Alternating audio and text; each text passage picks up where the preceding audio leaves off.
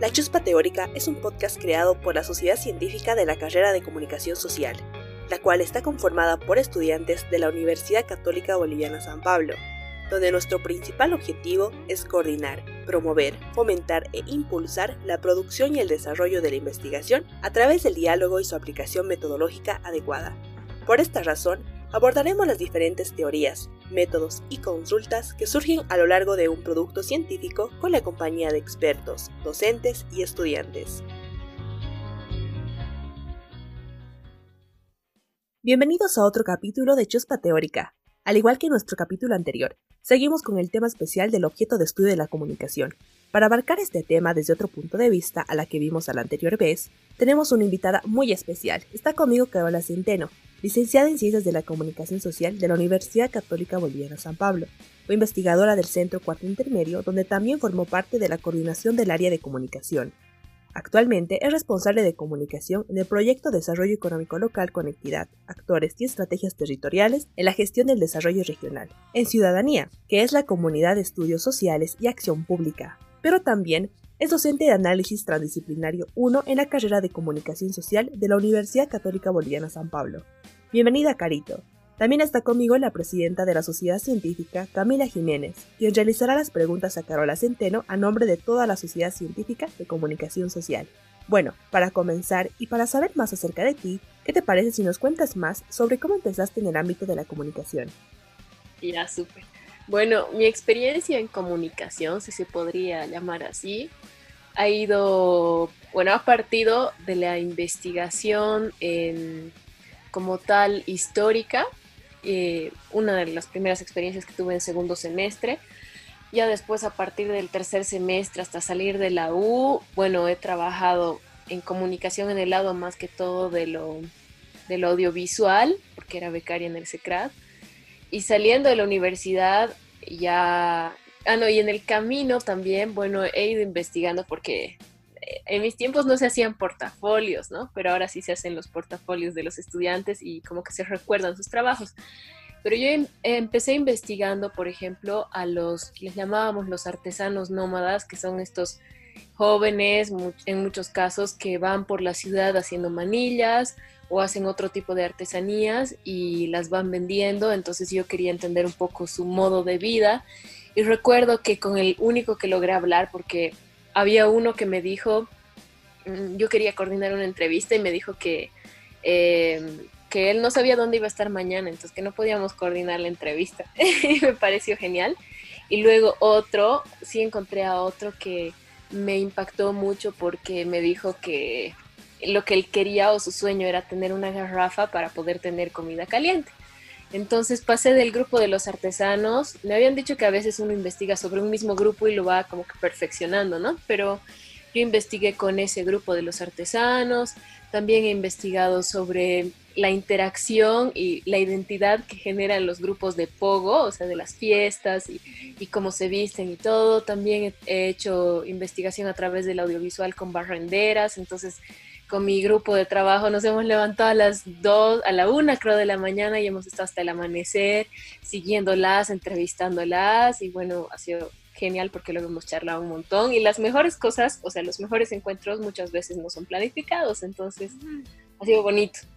Después, bueno, he tenido así varias experiencias. También he investigado la kinésica y la proxémica de los de las personas en la plaza principal. Esa ha sido una de mis primeras investigaciones también. Y, bueno, la comunicación, como sabemos, es, no diríamos un fenómeno, sino más bien un proceso de interacción que se da incluso cuando no estamos presentes, estamos comunicando ausencia. Entonces creo que prácticamente muchas muchas investigaciones podrían marcarse dentro de la comunicación, inclusive la economía, porque el otro día veía un, una entrevista a un compañero de trabajo y él decía que la economía medía el accionar humano a través de, de su comportamiento, con el dinero, por así decirlo, con sus bienes. Y ese comportamiento también comunica y lo que hacemos con el medio ambiente también comunica. Entonces creo que la comunicación siempre es muy amplia. Pero bueno, para terminar así como con mi, experiencia en la comunicación, He tenido la oportunidad de hacer eh, investigaciones en conjuntos, el Plan Municipal de Ordenamiento Territorial de Quillacollo.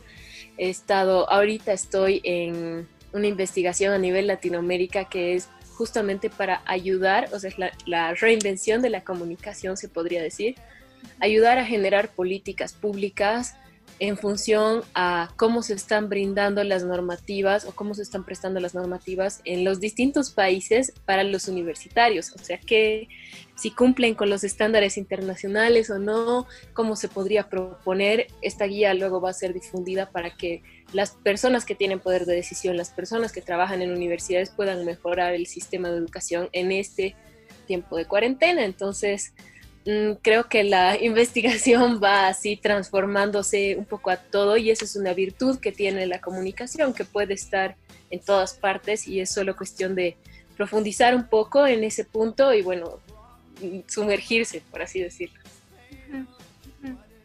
Súper gracias, Carita. A ver, ¿cómo tú definirías, como si te preguntan qué es la comunicación, tú qué dirías? La comunicación es el proceso de interacción entre dos, diría, lo pondría así, ¿no? Entre dos o más actores en un determinado, o sea, interacción o intercambio quizás de mensajes, intencionales o no intencionales, a, través de diversos medios y en distintos contextos. ya. ya sube. Sí. Es que es la definición de la U, la extrañaba. El Andrade, Exacto. Um, súper. Entonces, ¿por qué crees que algunos autores consideran que la comunicación se podría decir que es ciencia y otros dicen que no es ciencia? Bueno, considero que es la misma, la respuesta está relacionada al objeto de estudio de la comunicación. Si decimos que hay comunicación en todo, uno dice, bueno, entonces si, si esa ciencia es la ciencia del todo, entonces no, tal vez no es una ciencia, porque la ciencia desde sus inicios es como si tuviésemos un universo y ha ido por carreras diseccionando la realidad y tomando ciertos pedazos para enfocarnos en algo. Entonces, creo que las, eh, más que las personas o la definición de si la comunicación es ciencia o no, se reduciría a si tú tienes un proceso científico para recoger la información porque sabemos que las ciencias sociales como tal estudian procesos que no necesariamente van a responder de igual manera, eh, ni siquiera bajo las mismas circunstancias o bajo un mismo contexto. Uno busca generalizar o generar teorías a partir de los casos específicos o casos representativos, muestras representativas, pero el ser humano es complejo, entonces no podemos, no podríamos esperar generar eh, algo exacto como una ciencia exacta a partir del humano, pero creo que sí la comunicación es una ciencia porque hay un procedimiento científico que se sigue para estudiarla, así como en la sociología, en la psicología, midiendo comportamientos, generando, bueno, una operacionalización, ¿no? Teniendo variables, categorías, indicadores. Entonces, para mí, o sea, es doloroso que hayamos dejado de ser ciencia. Gracias al cielo yo me he titulado como cientista de la comunicación social, así que hago valer mi título, por así decirlo. ¿Cuál? Ah, perdón, sí, sí, sí. No, solamente era complementar eso, ¿no? Creo que eh, pese a que la comunicación pueda tener distintos elementos que puede estudiar, creo que lo importante es el rigor informativo que uno tenga al recopilar la información y yo no le vería mayor problema, digamos, a que, a que le quieran quitar el título de ciencia. Entonces, ¿tú cuál crees? O sea, si todo, porque siempre hemos estado con esta premisa, ¿no? Este axioma, todo es comunicación y todo comunica, ¿no? Al final, digamos, para decir, porque según Mario Bunge es como tenemos parámetros para decir es la, esta es ciencia y esta no es ciencia, ¿no? Entonces, desde el objeto, tus teorías, tus metodologías, entonces, ¿qué es realmente lo que la comunicación social estaría estudiando? Ya, creo que la comunicación puede estudiar el proceso de comunicación como tal, si es efectivo, no es efectivo, la manera en que se formula, en qué contexto, estos elementos que hacen parte del proceso de comunicación como tal. Y de todas formas, o sea, creo que esa es una pequeña parte, eh, pero que amplifica todo, ¿no? entonces, creo que la comunicación puede ir mutando porque se ha ido transformando con el tiempo, ¿ya? Pero creo que es el proceso de construcción de mensajes y la forma en la que ellos llegan, son construidos, deconstruidos, lo que estudia la comunicación. Espera, ¿cuál era la pregunta? Eso, ¿O cómo delimitamos entonces lo que estudia la comunicación? Sí. Así, así lo delimitamos. Es que si tú tienes esa, esa premisa, por así decirlo, incrustada, les digo yo a mis estudiantes, en la nuca, así como que entiendes la realidad a partir de esa premisa, encuentras la comunicación a través de distintos elementos y obviamente tus criterios, por ejemplo, si yo quiero estudiar, tengo delante mío unos patrones como una especie de alfombra, ¿ya? Y si yo quiero hacer un estudio comunicacional de eso, puedo interpretar el color, puedo interpretar la forma. Entonces tenemos semántica, tenemos comunicación audiovisual, tenemos comunicación que se va a las palabras, es decir, al texto, tenemos comunicación que estudia la imagen, los silencios. Entonces es el proceso como tal de la comunicación lo que es digno de ser estudiado. Ya, porque, eh, o sea, digamos, eh, estábamos leyendo un texto de Martín Barbero con la sociedad de esto justo, de esto de los procesos y que es necesario como estudiar el proceso de la comunicación. Pero Martín Barbero dice que cuando hemos dicho con, desde este axioma que todo comunica, eh, y después de, este axioma hemos pasado a que todo es información y después es como hemos eh, como mezclado muchas cosas, ¿no? Entonces lo que Martín Barbero propone es como hay que desplazar esta, esta parte como la comunicación desde esta otra noción de cultura, ¿no? Entonces él lo desplaza toda la teoría de comunicación a esta noción más cultural para que se pueda estudiar mejor los fenómenos, ¿no?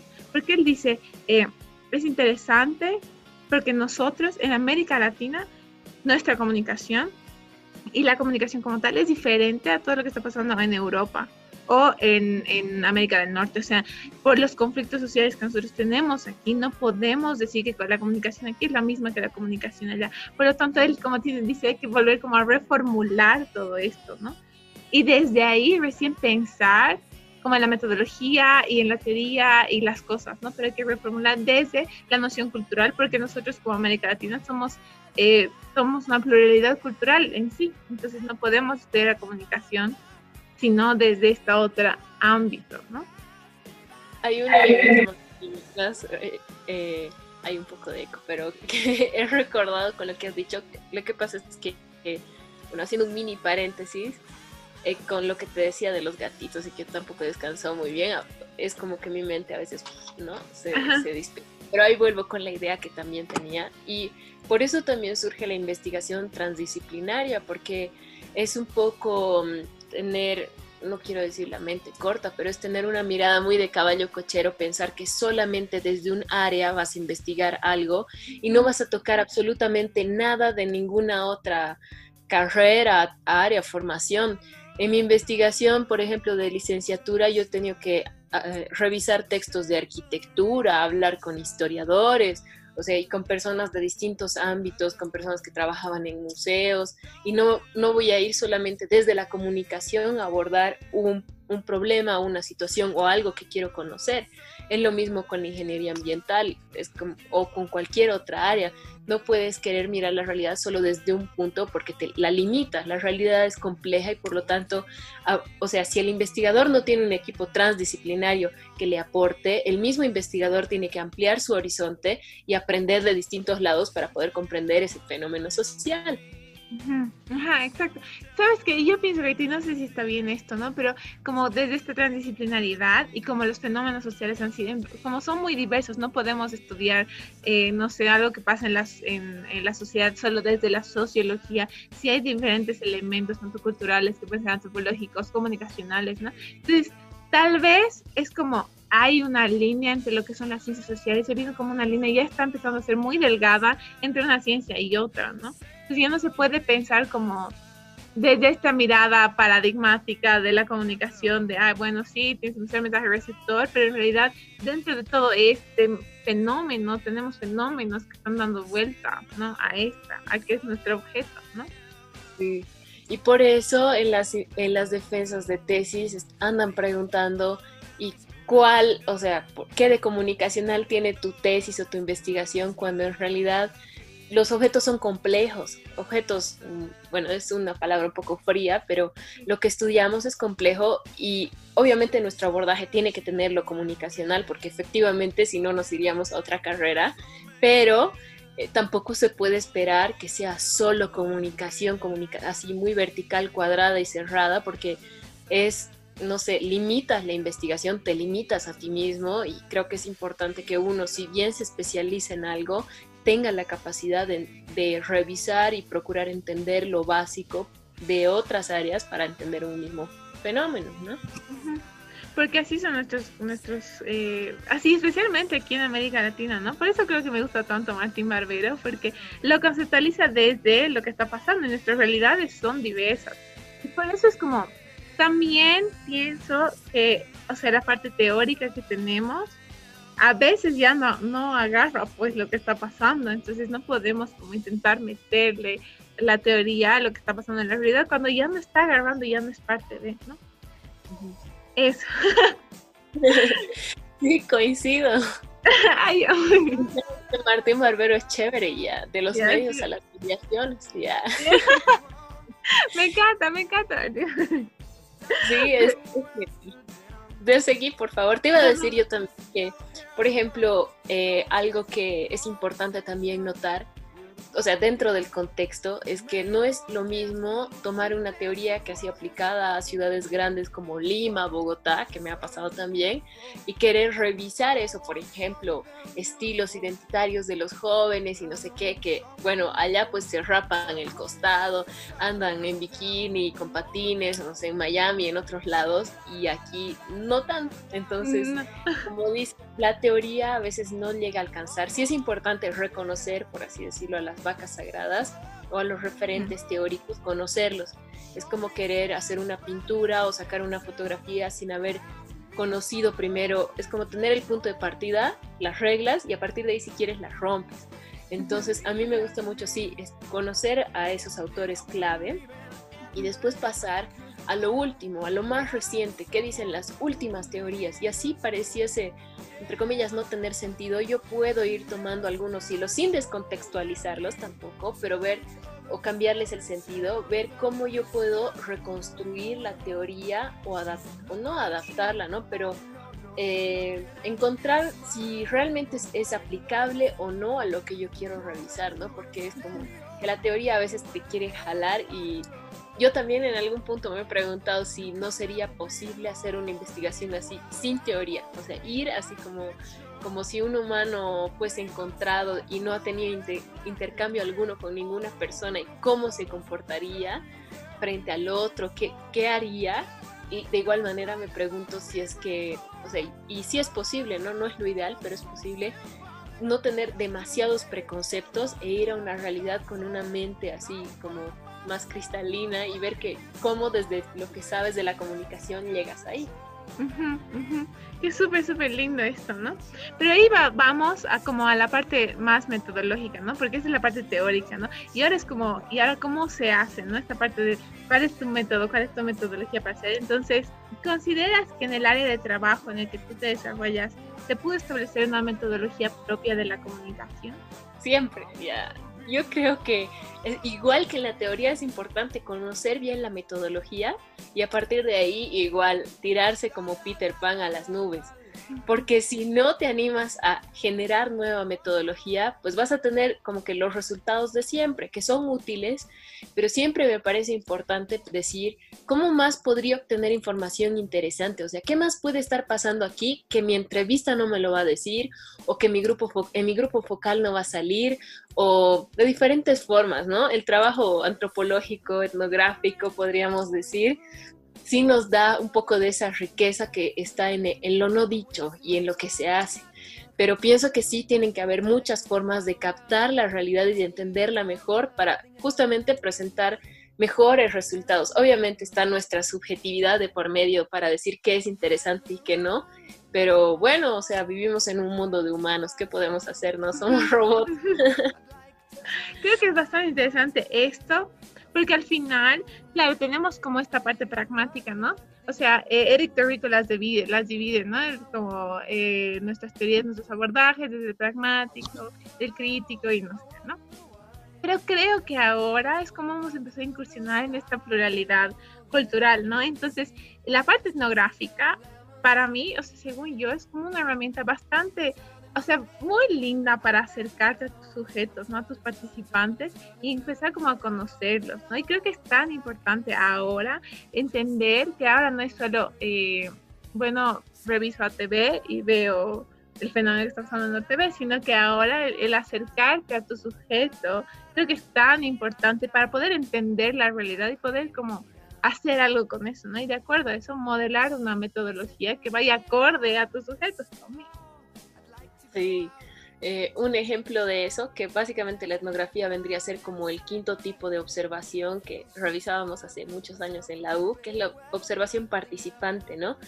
Y nos recomendaban en mis tiempos que tengamos cuidado de no terminar, o sea, por ejemplo, si estás estudiando una comunidad que tiene el hueso atravesado y qué sé yo, y está con un taparrabos, no terminar exactamente igual, porque queriendo, o sea, no olvidarte por qué estás ahí, digamos porque si llegas al punto en el que hasta, no sé, pues te identificas tanto con, la, con el grupo, la población, puedes llegar a perder ese, esa objetividad o ese, ese, esa mirada externa que tiene que tener el investigador para poder diferenciar las cosas, ¿no? Es como que ya te encariñas, ya eres parte de la familia y ya no ves, o cuando estás enamorado no le ves los defectos, digamos, o tanto hacia el otro, todo lo ves bonito y todo es muy bueno.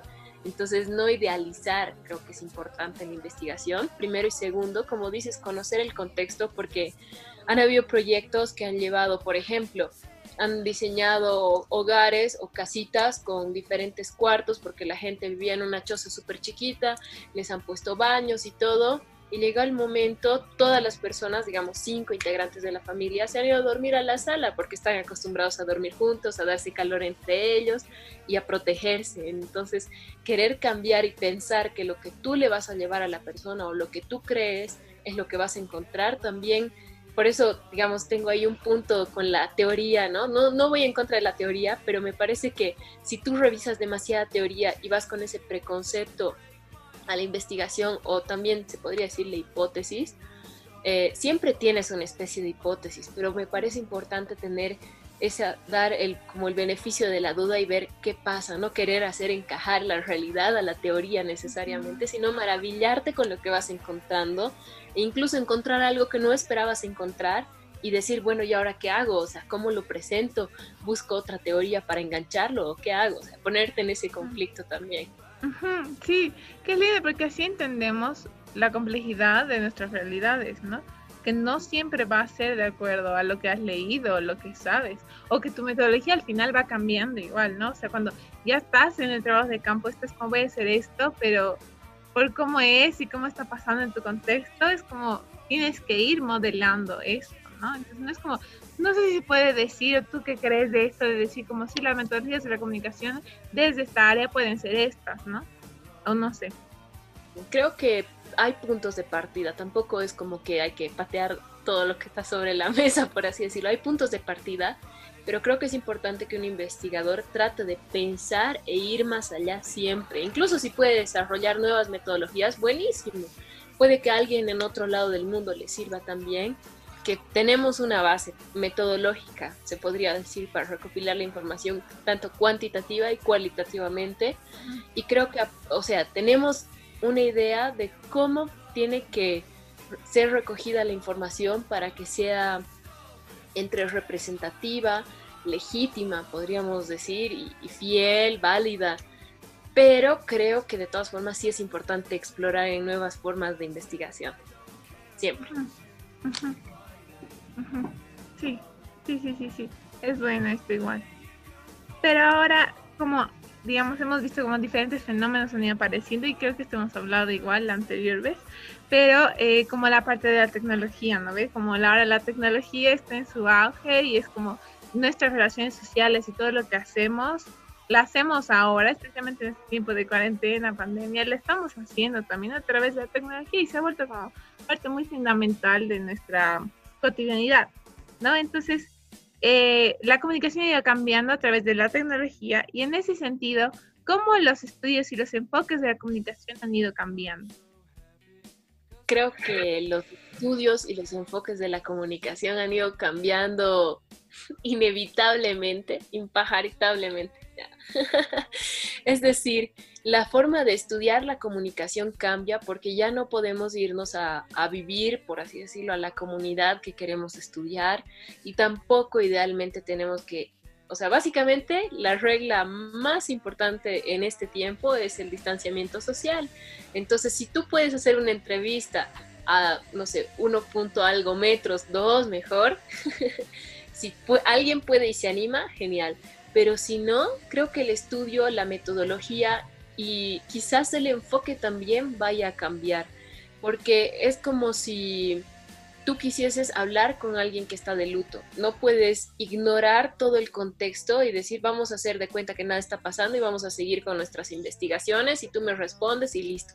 Tienes que tomar en cuenta cómo está la persona, sus tiempos, la manera en la que le hablas, el formato, o sea, el canal a través del cual le hablas. Decíamos eso también, ¿no? Hay personas que ahorita están no diremos completamente incomunicadas, porque esperemos que de alguna forma puedan comunicarse, pero que es mucho más difícil realizar una entrevista como esta, porque están cada segundo les consume centavos, porque no están con wifi, por ejemplo, o de pronto muchas cosas, ¿no? Hay gente que obviamente ni siquiera tiene, por así decirlo, WhatsApp. Se supone que hay hasta hace algún tiempo una de cada dos personas en el mundo al menos tenía WhatsApp, pero son sectores, ¿no? Entonces cómo podríamos volver a acercarnos a los grupos un poco más alejados, creo que es algo que el tiempo nos lo va a decir, es decir, creo que este tiempo no tiene que, en, primera instancia nos ha paralizado, ¿no?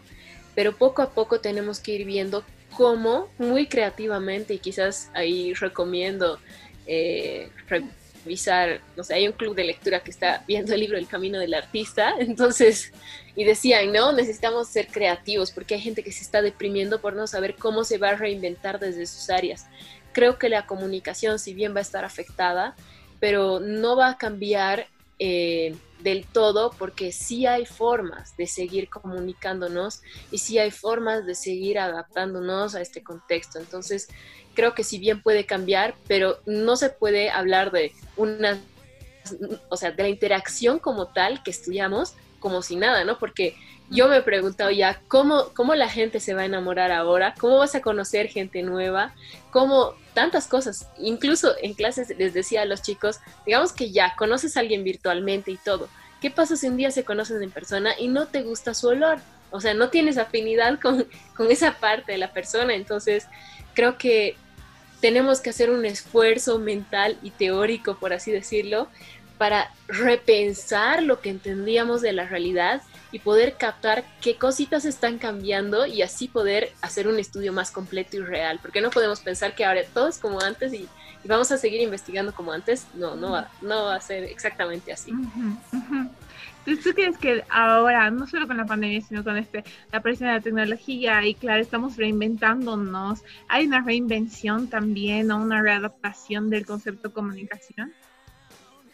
Eh, sí, también creo que la tecnología está afectando en gran manera, más allá de la pandemia. Entonces, creo que sí es importante reinventarnos, no solo aprendiendo nuevas metodologías eh, de recopilación de información, sino también en la nueva sistematización sin perder esa calidez humana. ¿Te das cuenta? Porque la tecnología en sí, o sea, hemos mudado el cuadernito, la bitácora, quizás a una grabadora con cassette y después hemos pasado a la reportera y después hemos pasado al celular y hemos ido cambiando así de instrumentos para recoger la información y de igual manera van cambiando las formas en las que vemos que la gente interactúa a través de la tecnología y nos acercamos con, a ellas a través de la tecnología.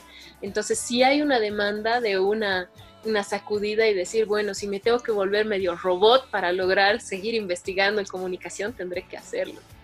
¿Cómo ves el trabajo de comunicación en tu área? Ya, bueno, mi área diría que no tengo un área, solo un área. Eh, trabajo en cierta medida con el audiovisual, trabajo con la investigación como tal, trabajo en proyectos, o sea, comunicación para el desarrollo. También trabajo, bueno, desde la parte se podría decir, de la enseñanza-aprendizaje y la comprensión de los mensajes. Entonces tengo diferentes áreas. ¿Cómo era la pregunta? Ah, ¿Cómo ves el trabajo de comunicación desde estas áreas? Bueno, tendría que ir eh, cambiando, ¿no? Eh, una por una. Creo que en el audiovisual, por ejemplo, el trabajo en comunicación depende de dónde tomas la información para hacer los mensajes audiovisuales. Me explico, si tú trabajas editando material que ya lo tienes registrado o que lo puedes registrar desde donde estás, pues no hay mucho cambio. Yo estoy editando videos ahorita con material que ya tengo registrado, utilizando algo que ya está pregrabado, se podría decir.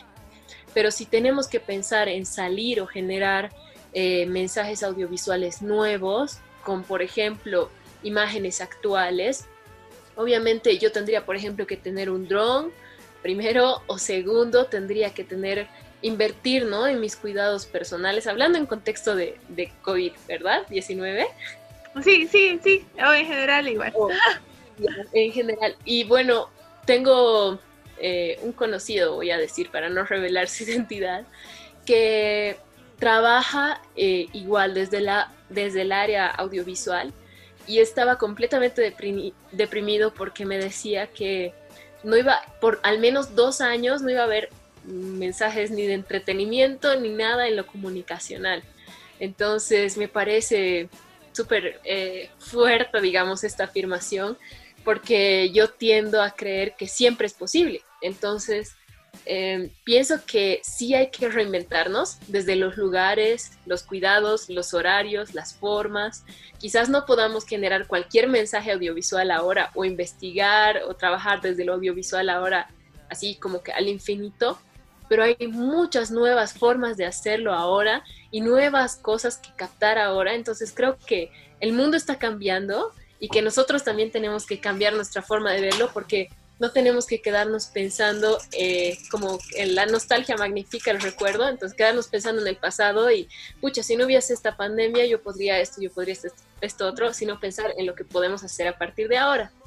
En la comunicación para el desarrollo, creo que ha cambiado mucho también eh, el accionar comunicacional, porque uno tiene que migrar a los medios que les llegan a las personas. Si es que ojalá tienen acceso a redes sociales, uno puede difundir mensajes a través de de estos medios. Si no, pues bueno, habría que ver si es que uno consigue, que está muy difícil, desplazarse, por ejemplo, a los municipios del Valle Alto para poder poner una gigantografía o una afiche. Entonces, la comunicación para el desarrollo se está reinventando a través de los mensajes, tratando de llegar a, a, través de distintos canales. Por suerte, la radio y la tele en el Valle Alto siguen activas, entonces uno puede hacer llegar sus mensajes por internet para que sean compartidos y socializados por esos lados. Eh, pero como tal, si uno quiere trabajar en un proyecto y generar eh, acción no comunicacional, o sea, prácticamente cero por ahí, ¿no? No se puede eh, incrementar la acción por, por, esos lados. Después, en los procesos de enseñanza-aprendizaje desde la comunicación, si uno quiere hablar de lectura comprensiva, crítica de textos y todo eso, definitivamente se tiene que buscar la modalidad virtual pero el cómo invitar a los estudiantes a que sigan formándose y capacitándose en tiempos en los que muchos de ellos están con ansiedad, con depresión, con, crisis existencial y todo, también es un poquito difícil. Entonces es como que la gente tiene que reinyectarse y querer seguir viviendo prácticamente para que pueda seguir funcionando la comunicación desde la enseñanza y el aprendizaje de los mensajes. Después, la investigación.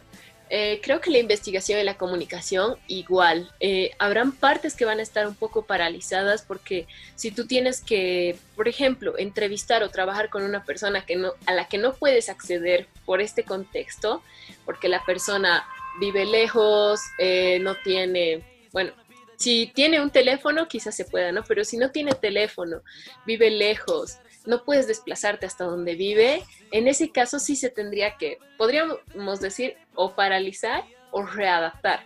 Algo que he visto en este último tiempo y que me llama mucho la atención en la adaptación de la investigación, no solo en ciencias sociales o en comunicación, sino a nivel general, es que si la investigación, o sea, tú has llegado hasta cierto punto en tu investigación antes de la pandemia o a través del tiempo de cuarentena, hasta donde llegaste, presentas tu investigación. Si no cumples con los objetivos, que son como eh, la flecha que tú tiras para ver hasta dónde vas a llegar, si no cumples con los objetivos, cambias la flecha, o sea, la tomas, te la traes hasta más aquí y dices, cambio un poco mi, lo que voy a lograr con esta investigación porque he llegado hasta aquí y ya, y así se está trabajando ahora en la investigación y me llama mucho la atención porque para mí eran sagrados los objetivos desde el día uno, ¿no? Es como que no los puedes, a media investigación no puedes cambiar tu objetivo, digamos, porque si no, no lo planteaste bien desde el inicio, ¿qué pasó? Pero creo que la investigación está cambiando así, está tendiendo a cambiar los objetivos porque la manera en la que nos aproximamos a la realidad no es igual que antes. Pero es diferente, tampoco es que no se pueda. Claro, claro, claro, claro, y claro, con la pandemia nos tienen que readaptarnos, ¿no? Y al final este, el ser humano es capaz de esto también, ¿no? O sea, eh, hay una adaptabilidad, hay una apropiación de su realidad ahora diferente, ¿no? A futuro, con todos los cambios políticos, sociales, tecnológicos, económicos en el contexto latinoamericano, ¿cuáles serían los principales cambios dentro del campo del estudio de la comunicación? Creo que justamente esos cambios tecnológicos, económicos, políticos, sociales, esos serían los nuevos, podríamos decir, mm, no quiero decir objetos de estudio ya, pero sujetos, personas, actores, procesos de estudio. Es decir, el cambio que se está dando es lo que nos va a permitir estudiar, eh, o sea, va a ser el, podríamos decir, el platillo para la comunicación y para la investigación en general. Vamos a poder, como decían el año pasado cuando eh, era la salida del gobierno del MAS y el, el proceso, por así decirlo, de transición, estaba como que había un fuego, es una imagen, ¿no? Por no decir un meme, un fuego con los conflictos sociales y sentado mirando un fuego a alguien teniendo un montón de temas de investigación. Entonces, yo creo que la realidad siempre puede ser investigada, pero cuando hay un conflicto entre los humanos, sea de la naturaleza que sea, o mayor interacción, esto tiene mayor propensión a que lo estudiemos. Entonces, creo que esos cambios van a permitir que estudiemos estos procesos, pero creo que el investigador, pese a que pueda tener una preferencia política, una diferente situación o condición económica o muchas circunstancias, la investigación es como la amistad. O sea, tú tienes que un ratito poner a un costado todo lo que crees o lo que te gusta, bueno, no lo que te gusta, sino lo que prefieres y acercarte a esa realidad así con la mente como que en blanco y no querer interpretar algo, por ejemplo, si vas a hacer una investigación con actores políticos, políticos de gobierno, podríamos decir, no querer tergiversar la información solamente porque a ti te parece. Creo que esa es la, la única parte delicada de la investigación en ese contexto de cambio, ¿no? No identificarte tanto que empieces a, a hacer más un ensayo que una investigación. O sea, un ensayo de opinión, por así decirlo. Sí, muchas gracias por tu tiempo, Carito. Sin duda tu punto de vista del objeto de estudio de la comunicación y los cambios que tiene que realizar este serán fundamental para su futuro estudio en todas las áreas que aborda la comunicación. En este sentido, rescato lo que mencionaste sobre la adaptación y reinvención de las investigaciones debido al contexto en el que nos encontramos actualmente, ya que un comunicador siempre está sujeto a la adaptación de su estudio, estudio con su realidad. Te agradezco una vez más tu buena onda de responder todas las preguntas realizadas por Cami Jiménez y de parte de toda la sociedad científica de comunicación social, te mandamos un fuerte abrazo. Adiós. Un gusto. Gracias. Así nos despedimos de La Chuspa Teórica, un podcast creado por la Sociedad Científica de la carrera de Comunicación Social, donde compartimos diferentes teorías, métodos y enfoques comunicacionales con la compañía de expertos, docentes y estudiantes.